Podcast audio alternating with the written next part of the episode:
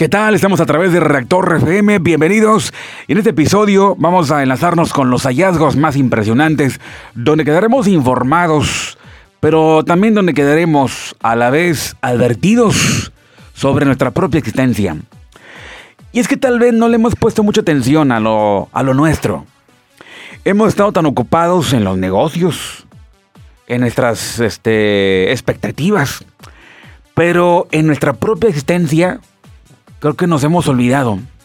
Y millones de personas tal vez han vivido una super vida de lujos, de muchas oportunidades, pero han aprendido, han ido a Harvard tal vez, han estudiado en las mejores universidades, pero han sabido de todo, pero menos de su propia existencia.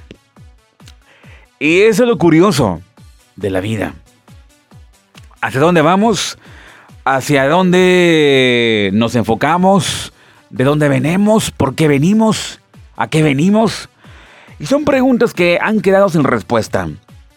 Hasta la fecha, esto ha quedado totalmente en el pues abandono. Y hoy, hoy vamos a enlazarnos con esos hallazgos impresionantes de parte de los libros antiguos.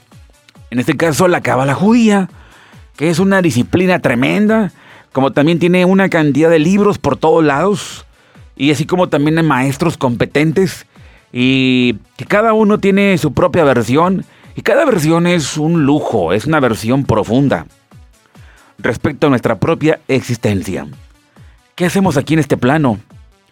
¿Te has preguntado por qué llegaste a nacer en esa colonia, en ese sector, en esa ciudad, en ese distrito, en esa municipalidad, en ese municipio, en esa alcaldía, en ese departamento, en esa provincia, en ese lugar rural o en esa montaña o en una ciudad muy conurbada?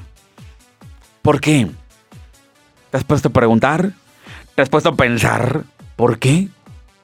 ¿Sí? Es tu propia existencia la que hace eco en tu propia vida, pero no hemos volteado a vernos a nosotros, ¿Qué es lo que contiene el desarrollo de la propia existencia. Fíjense, hay una. Hay una. Un enigma respecto a nosotros. Y es que si la pregunta la hizo el maestro Albert Goslan. Preguntó en una de sus clases, que yo se la recomiendo para que le den una checada a sus clases, y dijo, Dios te preguntará cuando llegues a estar con, eh, con Él en el retorno, te preguntará si fuiste feliz aquí en la tierra. Y se quedó la pregunta así nada más en el aire. A ver, este, ¿fuiste feliz o no fuiste feliz? Te preguntará Dios. ¿Y a quién va a responder? Si fue feliz o no. Y ser feliz, lo dijo así simplemente, Dijo, ser feliz es ser un genio de la cábala. ¿Cómo? ¿A poco eso es, eso es ser felicidad? ¿Pertenecer a un circuito de cábala? ¿Ser alumno de cábala? ¿Eso te hace feliz? Yo me investigué, yo me cuestioné, mejor dicho, a mí mismo. Ah, ¿a poco eso? Eso es ser feliz. Pero concluí que ser feliz es ser un genio de la cábala. ¿Cómo que un genio de la cábala? Y eso me ubicó a mí mismo en una zona de cuestionamientos. En un momento donde me tengo que cuestionar a mí mismo. A ver cómo ando. A ver qué está pasando. Ser un genio de la cábala te hace. Eso es el significado de ser feliz. En el primer segundo no lo entendía, pero en el segundo siguiente ya, ya lo entendí, o sea, ya comprendí por qué. Porque cuando el hombre se vuelve un genio de la cábala, es decir, contiene la ciencia divina, los artefactos necesarios, las plegarias necesarias para poder revocar los juicios y romper con los karmas. Y eso fue lo que me llamó tanto la atención, me caí el 20 ahí. Ándale, pues eso es. Poder combatir los karmas como también acabar con ellos en esta vida. Y mucha gente no ha podido con los karmas.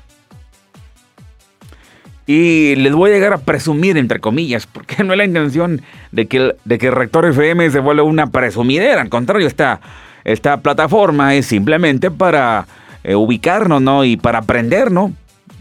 Pero sí, yo he aprendido a combatir los karmas. Cuando abres el pasaje del Zohar, abres los pasajes, pues te das cuenta en que está mal. Y es que somos víctima de millones de testigos invisibles que nos acusan a diario y llevan ante el, tribunal los montones de evidencias en los cuales la hemos pasado muy mal. O sea, hemos hecho tantos males. ¿Por qué hemos robado? Hemos maldecido, nos hemos burlado. Y así lo dice la oración llamada el Vidui, la, oración del retorno a la Hei, la letra Hei del nombre sagrado del tetragramatón. Eso es lo, que se le llama arrepentimiento o techuba en hebreo. Es retorno a la armonía, yo diría así, a la armonía de la letra Hei del tetragramatón. Se llama así techuba, regresar a la Hei. Y cuando el hombre retorna a la Hei, es decir, que está dándose golpes de pecho. Eso de esos golpes de pecho que ustedes han oído en la religión son procedentes del judaísmo. Es una, práctica cabalística. Darse golpes de pecho es, es cabalístico. ¿Sí? Y a partir de que el hombre se da golpes de pecho, pero no, no nomás así por darse los golpes de pecho, sino en conciencia, como hemos aprendido de nuestros maestros. Para todo hay que hacerle conciencia. Si te vas a dar golpes de pecho, que estás arrepentido, pero con conciencia de que lo estás haciendo, no nomás por hacerlo como de forma mecánica. Entonces, eso mismo está callando en automático a los acusadores. Los acusadores son entes energéticos que deambulan por todos lados y llevan eh, a través de su monitor, llevan todas las evidencias de nuestros comportamientos muy nefastos. Pero cuando el hombre los confiesa ante el Todopoderoso, ante su Creador, está callando a los acusadores, se quedan sin argumentos y en automático simplemente se transforman en agentes que hablan ahora, pero bien de ti. Exactamente, porque ahora este hombre que estaba haciendo males o estaba cometiendo transgresiones, a partir de ya, ahora ejerce el bien, está dando caridad, está dando acá, está compartiendo con los demás los alimentos, ha comprado montones de comida y ahora la reparte con los, con los seres indefensos, ha comprado un montón de cobijas, ahora la reparte con los seres que tienen tanto frío, ha comprado litros de leche para ser champurrado y lo está repartiendo entre los pobres ahora con bajas temperaturas. Eso están, de eso están hablando allá. Todas las acciones del ser humano, buenas o malas, están siendo eh, difundidas en los tribunales kármicos, llamado el Palacio de los Méritos, como lo menciona el Zohar. Entonces, cada vez que nosotros hacemos el bien o el mal, está siendo todo registrado en el cosmos. Si hacemos el mal, olvídate, garantizado se encuentra el karma. El karma es el golpe duro. Es el peor de los momentos que podemos, tenemos que pasar el peor de todos. Y millones de personas no han hecho nada, no han hecho nada al contrario contra el karma. No se han preparado, no saben ni siquiera qué onda con eso. Por lo cual son totalmente azotados por las situaciones.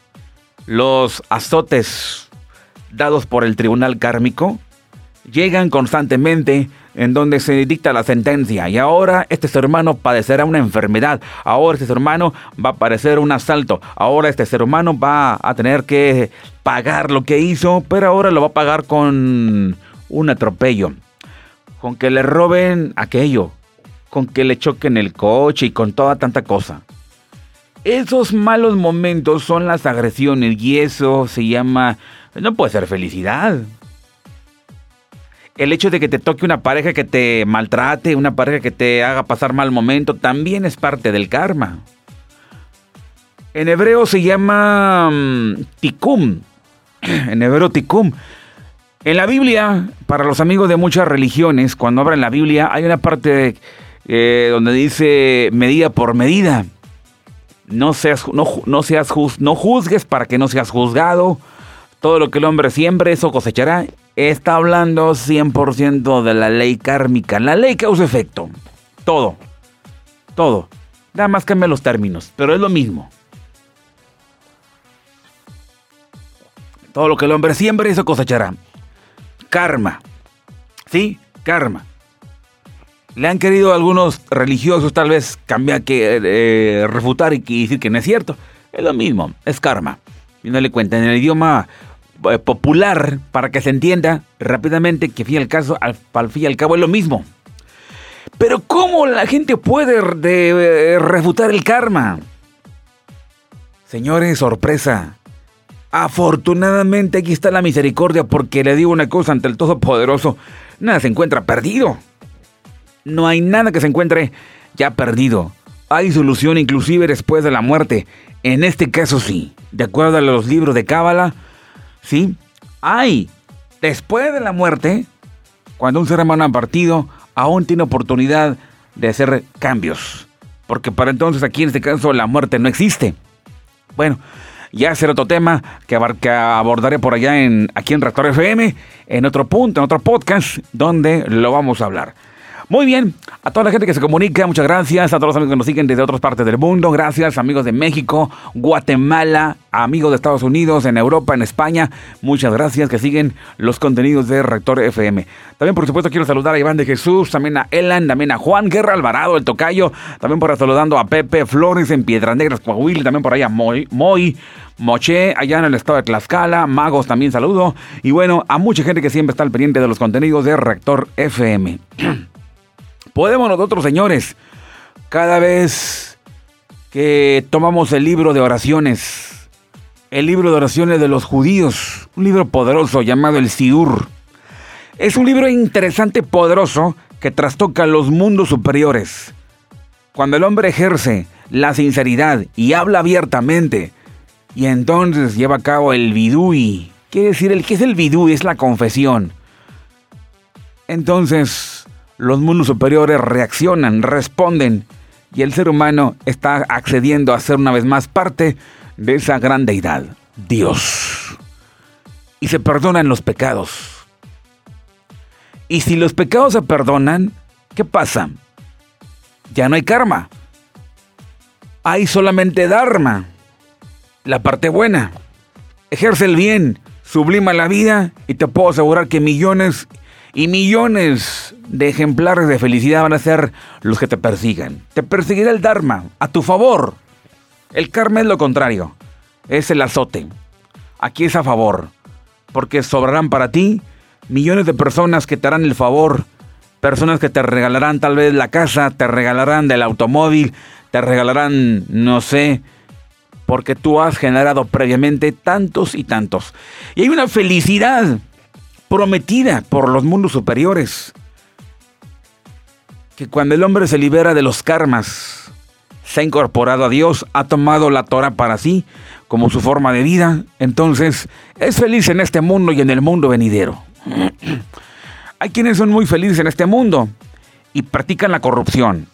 Entonces tú te quedas admirado, ¿no? De que te quedas muy sorprendido de cómo, mira, oye, esta clase de gente, cómo hace el mal, y cómo tiene mucha felicidad, cómo tiene cantidad de mujeres, cantidad de parejas, y le va muy bien, no se ha enfermado, tiene mucho dinero. Y mucha gente cree, bajo el régimen de la ilusión del cual estábamos sometidos, cada vez que nosotros accedemos a este plano eh, de conciencia nuevo, cuando somos observantes de Cábala, quiere decir que esta práctica, esta disciplina la aplicamos, elevamos la conciencia. Y cuando elevamos la conciencia, ocurre que nos, se nos cae la venda de los ojos. Que se cae la venda de los ojos es decir que te das cuenta de que fuimos invadidos por la ilusión. La ilusión es lo peor que puede haber, es el engaño. Millones de personas se autoengañan con la ilusión de que teniéndolo todo, teniendo una, una mujer, una pareja, este, o montones de parejas, montones de riquezas, mucho tráfico de influencias, no va a pasar nada y eso le llaman felicidad. Pero sorry, lo siento. Siento mucho romper los corazones. Siento mucho desilusionar. Pero eso no es felicidad. Porque de acuerdo a la Torah, esos momentos felices son solamente aquí en el mundo de abajo. Pero en el mundo venidero, sorry, no hay nada. Solamente vergüenza. Lejos del Creador. Totalmente. Así que hagamos ese retorno al Todopoderoso, tomando una gran decisión y decir, me, reconecto y quiero vivir de acuerdo a tus protocolos. Bien. Vamos ahora, señores, señoras señores, con esta charla, esto que se llama las siete edades del alma. Fíjense, me llama mucho la atención lo que menciona porque este contenido eh, publicado en el sitio Cábala y Geometría Sagrada. Me llamó tanto la atención lo publicado y habla respecto a las siete edades del alma. Les mencionaba que esto habla de nuestra propia existencia. Y del por qué estamos aquí vivos y por qué seguimos aquí radicando en el sector que nos corresponde y a qué vinimos. Hay siete aspectos, siete edades del alma. Hoy las hago mención, son cortitas. Y entre tanto vamos a platicarla, vamos a, dialogar en base a todo esto, vamos a comentar, porque se trata justamente de eso aquí a través de Reactor FM. Vamos rápidamente, señores. Esto dice así, publicado por Roche Levy, dice las siete edades del alma. Vamos a ver el número uno. Número uno, el alma recién nacida. ¿Cómo está eso? No entiendo, no entender. Siete edades del alma. Vamos para allá. Punto número uno. El alma recién nacida. Y habla de que la primera, la primera, la primera de las siete edades del alma es la que acaba de abandonar la fuente original. Muestra, esta alma muestra una falta de experiencia y lucha por sobrevivir aquí en este mundo. Le repito, en el primer punto, la primera de las siete edades del alma es, la, es el alma que acaba de abandonar la fuente original. Todas las almas tienen un origen en el mundo superior. Hay una región en los mundos superiores donde radican las almas. Una zona de, de alta pureza, una zona de alta unidad, una zona perfecta. El Todopoderoso le hace llamar y le dice, ¿sabes? tienes que ir a la tierra. Tienes que ir a nacer allá en Argentina, en Brasil, en Estocolmo. Pero el alma también se resiste. Y dice, no. No, no quiero ir. No quiero ir. No quiero participar en el juego. Estoy muy cómodo aquí, en, en este mundo, en este plano, no me falta nada. Pero el Todopoderoso le indica todo el propósito. Todo el propósito, toda la, toda la cantidad de que tiene que hacer aquí en esta, en esta vida. Todo el propósito a llevar a cabo. Pero el alma se niega. Porque en este mundo, comparado con ese mundo original, es completamente oscuro. Este plano es totalmente terrorífico, espantoso de ultratumba. Una zona tan pura, tan segura, de alto rango, llegar aquí a nacer y lo peor, tomar el cuerpo, porque para eso tiene que tomar un cuerpo. Y tendrá que estar sujeta a límites aquí en la Tierra. ¿Como cuáles? Como el tiempo, el espacio. Nacer en un cuerpo. Y ese cuerpo tiene una tardanza en crecer. Está sujeto al tiempo y al espacio. Además de las enfermedades, además de las contradicciones y sobre todo la ausencia de luz que hay en esta tierra. Qué terrible. Pero es alma que acaba de abandonar, que acaba de llegar, que es recién llegada, que es la primera vez que viene a este mundo, es la que acaba de abandonar la fuente original, no es que la abandone 100%, queda una huella en el mundo superior. Hay una huella marcada y es la original, pero gran parte tiene que estar acá abajo, en la tierra. Nuestra raíz se encuentra en, los mundos superiores. Bueno, esta alma acaba de abandonar la fuente original. Y cuando nace, cuando crece, se interna totalmente en los sistemas racionalistas. Porque va a la primaria, va a la escuela y se vuelve cada vez más ególatra, más racionalista. Cada vez, si se dan cuenta, se aleja de la fuente de luz. Cuando va a la universidad, va a la maestría, se llega a sentir una, un sabelotodo o una divina garza, como acá decimos en México. Bien. Es lo que ocurre con el alma recién nacida. Les recuerdo que son códigos, ¿eh? No es algo literal para que lo puedan tomar así. Pero dice, la primera de las siete edades del alma es la que acaba de abandonar la fuente original. Y esta muestra falta de experiencia y la lucha por sobrevivir. Es una persona, es un alma grosera, simple, inocente, infantil, mística. Su aprendizaje es a través de los sufrimientos. Se comenta que representa el 20% de la población mundial. Este tipo de alma se podrá ver en las tribus y en los asentamientos étnicos.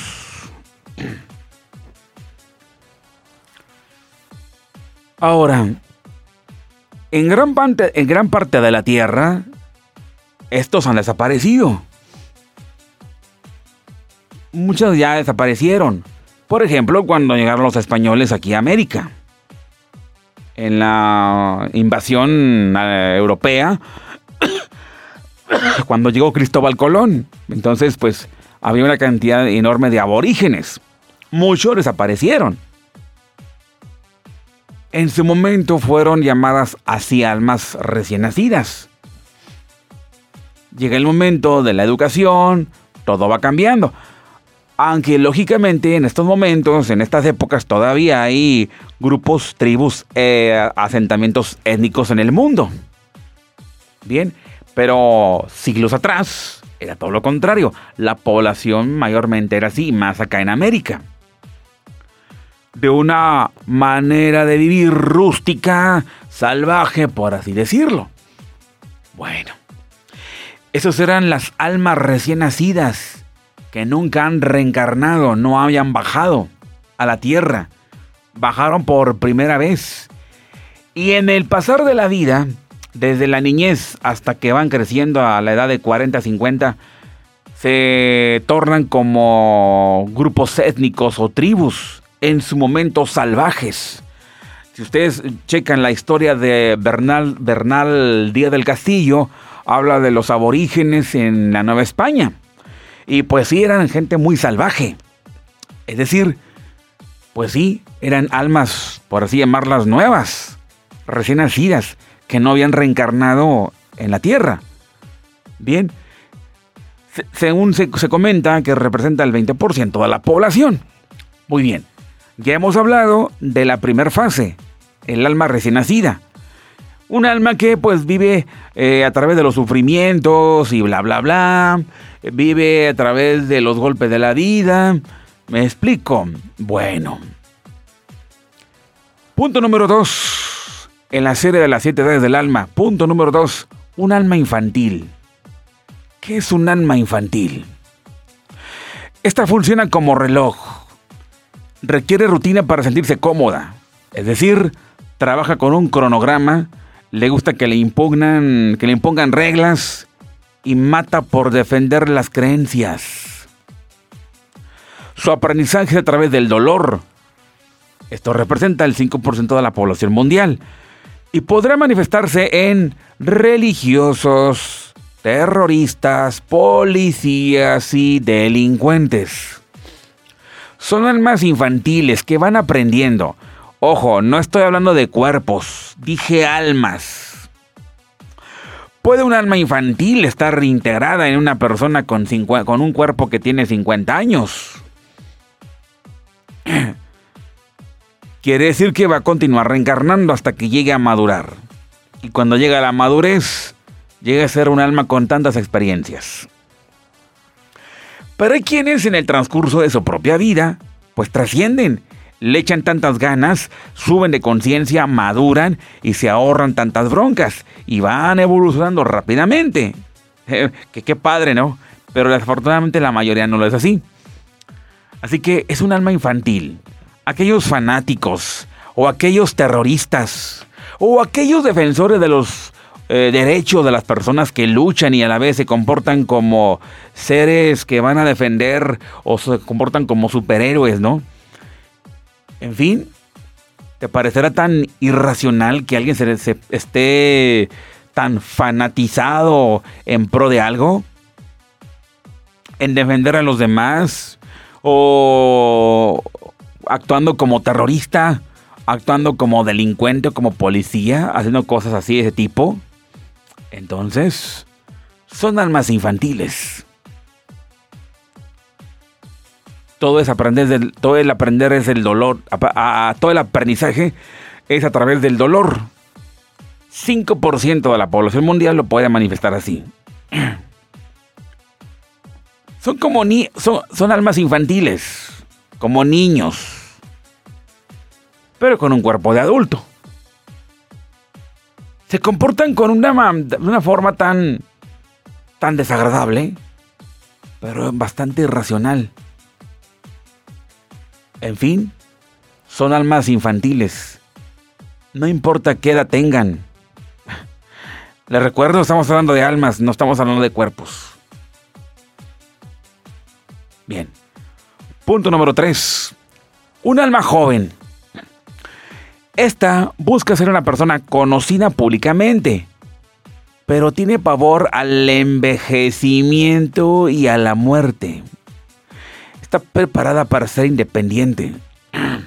Pelea por tener sus posiciones y es superficial.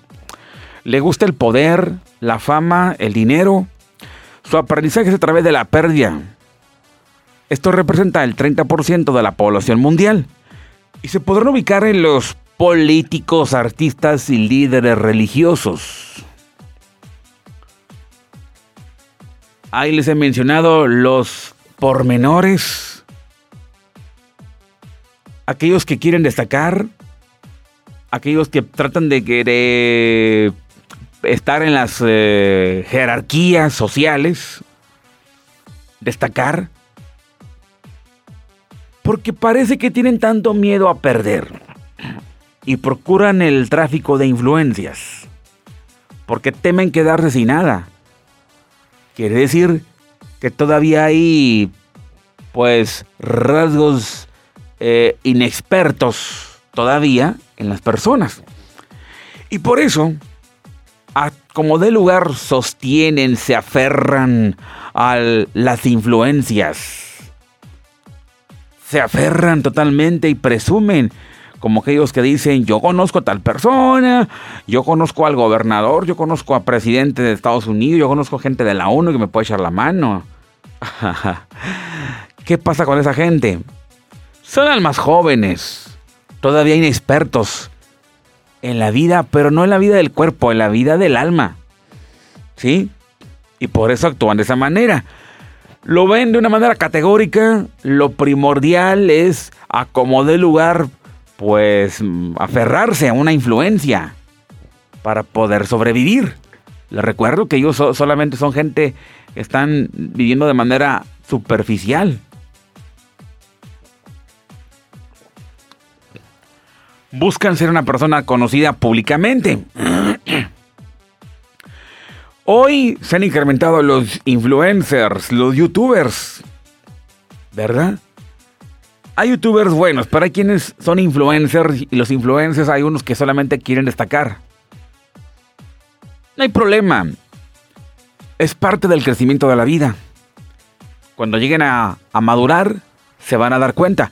Estoy hablando, señoras y señores, de las almas, no estoy hablando de los cuerpos. Tampoco estoy hablando en el sentido religioso. Estoy hablando de el alma, el alma, la madurez del alma, no el cuerpo. No me refiero a la madurez religiosa promovida, ¿no? De que ya tiene madurez, ahora comprende mejor la Biblia. ¿Verdad? No, nada que ver. Vamos ahora con el punto número 4 y es la, el alma madura. Un alma madura es la que ha logrado la sobrevivencia, reconocimiento y el prestigio, pero la persona se siente hueca, vacía. Sin embargo, en esta, en esta etapa se busca la paz, la espiritualidad y el estar bien consigo mismo. Su habilidad artística se desarrolla pero al máximo. Su aprendizaje es por medio de la angustia. Esto representa el 35% de la población mundial. Estará presente en las personas que defienden los derechos humanos, los derechos animales, el cuidado de la naturaleza y el medio ambiente. Si se fijan, ya no defiende sus asuntos o su ideología religiosa. Si se fijan, ya aquí ya no son como delincuentes, ya no protestan como fanáticos. Ahora, en pro de los derechos animales, de la propia naturaleza, parte de Greenpeace, eh, ya parte del cuidado del medio ambiente. ¿Se fijan? Ahora defienden algo pero más elevado. Ya no sus creencias, ya no su ideología. Y ahora los derechos humanos. Esto me recuerda a Martin, Martin Luther King. ¿Verdad? Entonces, ahora comprando que era un alma madura. Ya no está, ya, ya no depende de la sobrevivencia, supervivencia.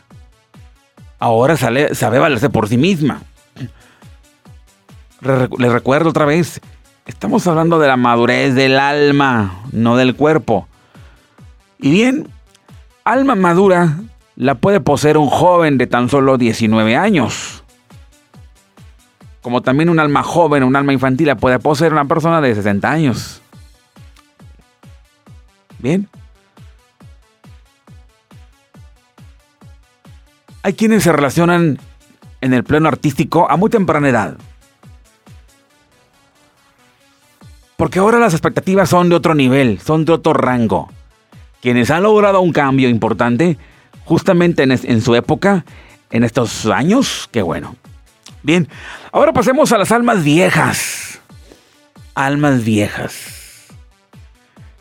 Y le repito, un alma vieja puede poseerla un, un chaval, un yogurín, como dicen en España.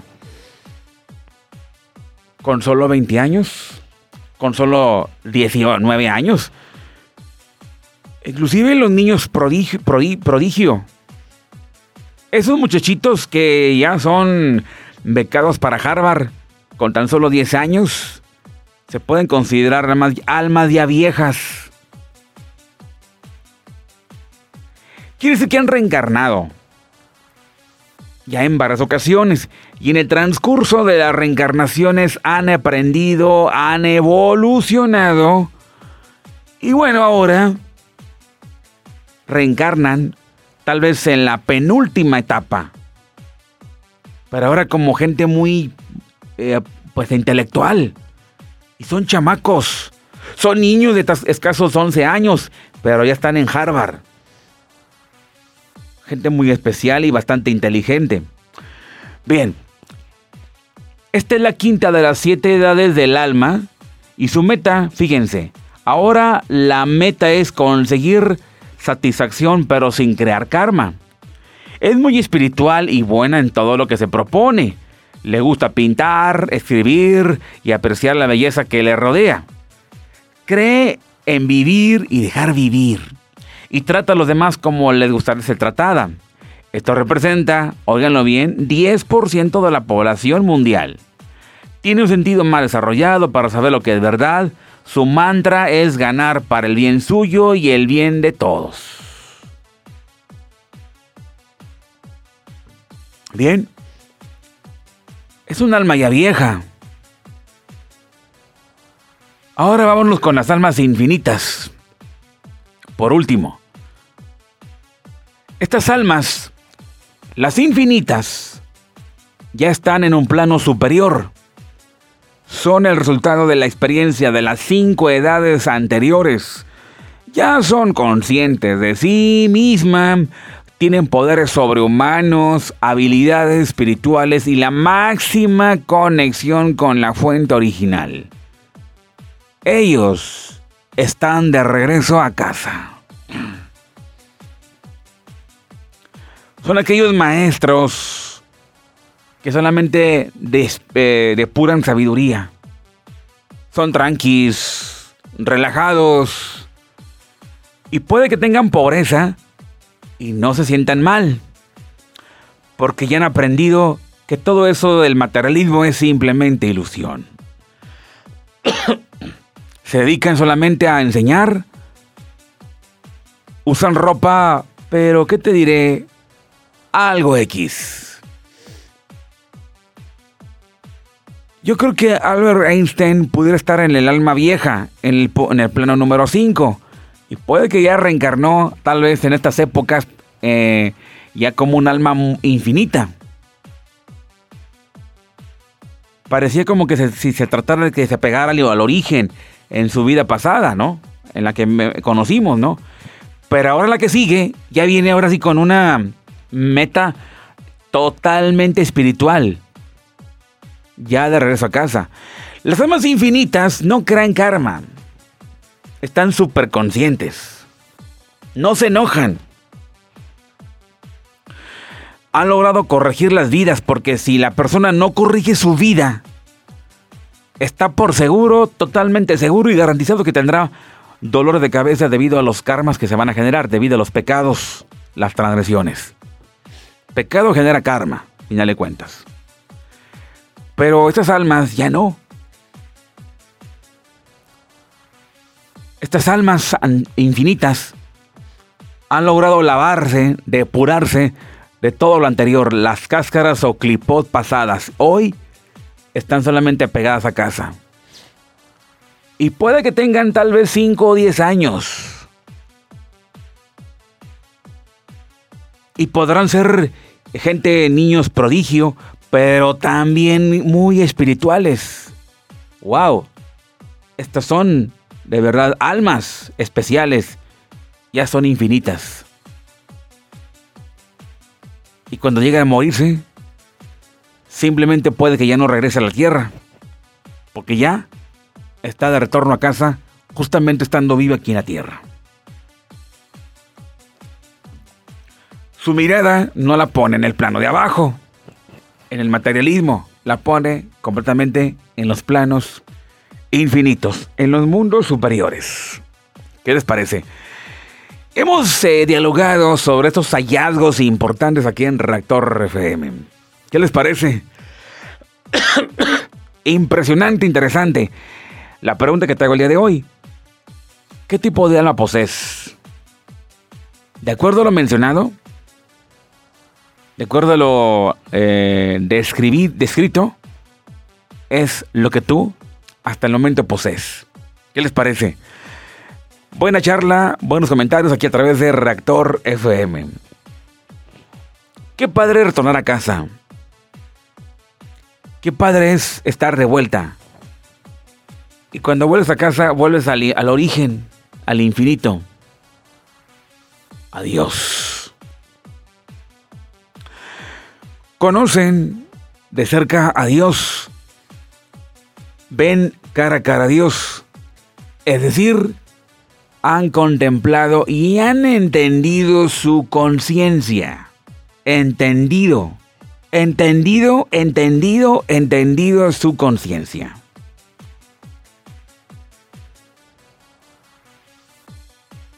Son almas ya infinitas. Espero que pronto lleguemos a la edad de las almas infinitas, que es lo mejor que pueda haber. Ok, oye, pero los escépticos, los ateos, ¿dónde quedan? Puede que queden en el alma infantil. O en el alma o recién nacida. O infantil. Puede que quede. En el alma joven, bueno, pues ya son gente que eh, se da cuenta, ya como que va cambiando, o sea, va percatando de que la ha regado y todo eso. Pero al principio, cuando un alma nueva ha llegado a la tierra y esa tiene 70, 80 años, bueno, le falta mucho por vivir y mucho por ajustar. Son simplemente meritorios los aspectos que está generando en el plano terrestre. ¿Qué les parece? Damas y caballeros, estamos a través de Reactor FM y hemos este, por acá charlado sobre estos hallazgos importantes. Les sigo recordando que pueden este, escucharnos y, y además también compartir por ahí el podcast con otras personas por ahí, así que pasen la voz desde luego. ¿Qué les parece si por acá nos proponemos a, expandir completamente esta cantidad de contenidos? Y bueno, les recuerdo que no soy maestro de cábala, ni soy erudito, ni soy gurú, no soy pastor protestante, no soy cura católico, no soy mormón, no soy rabino, no soy nada, simplemente un estudiante de cábala. sujeto a errores, ¿eh? Pero bueno, este, lo entender, lo hago saber para que se entienda y obviamente pues mucha gente tristemente se autonombra maestros cuando no tiene ni papa, no entiende nada, ¿no? Y la verdad no se trata de eso, se trata de ser completamente realistas. Fíjense, poco a poco la gente se va dando cuenta en base a que va creciendo, va observando la ley de Dios, se va corrigiendo. En la, en la disciplina cabalista, se trata de la corrección de la vida respecto al origen. Y en ocasiones vamos superando en esta vida con el paso de los años, pero de manera rápida. Puede ser que si a los 30 años la persona tenía unos niveles de, de incomprensión, pero hoy va comprendiendo tantas cosas y al mismo tiempo ha cambiado su comportamiento, ha mejorado la situación de su vida, entonces se ha liberado de karmas. Entonces puede que crezca mucho más rápidamente. Al llegar al alma madura, al alma joven, perdón, al revés, al alma madura y al, alma joven y al alma madura, a las almas viejas y así, pronto, muy pronto. Todo depende, pues simplemente de la que le echemos. En fin. Damas y caballeros, ya me estoy despidiendo. Estamos en Reactor FM. Te espero en el próximo podcast, en el próximo episodio, donde tendremos otro tipo de contenido. Así que quiero también agradecer a la gente que se comunicó, a la gente que siempre está al pendiente de los contenidos de Reactor FM. En fin. Ya nos despedimos, gracias, un gustazo. Desde acá les mando un abrazo regio 100%, que tengas un excelente momento, gracias. Es todo aquí a través de Reactor FM, la energía de tu vida y yo te espero en la próxima. Soy Juan Carlos Cáceres. Comparte este podcast. Bye bye.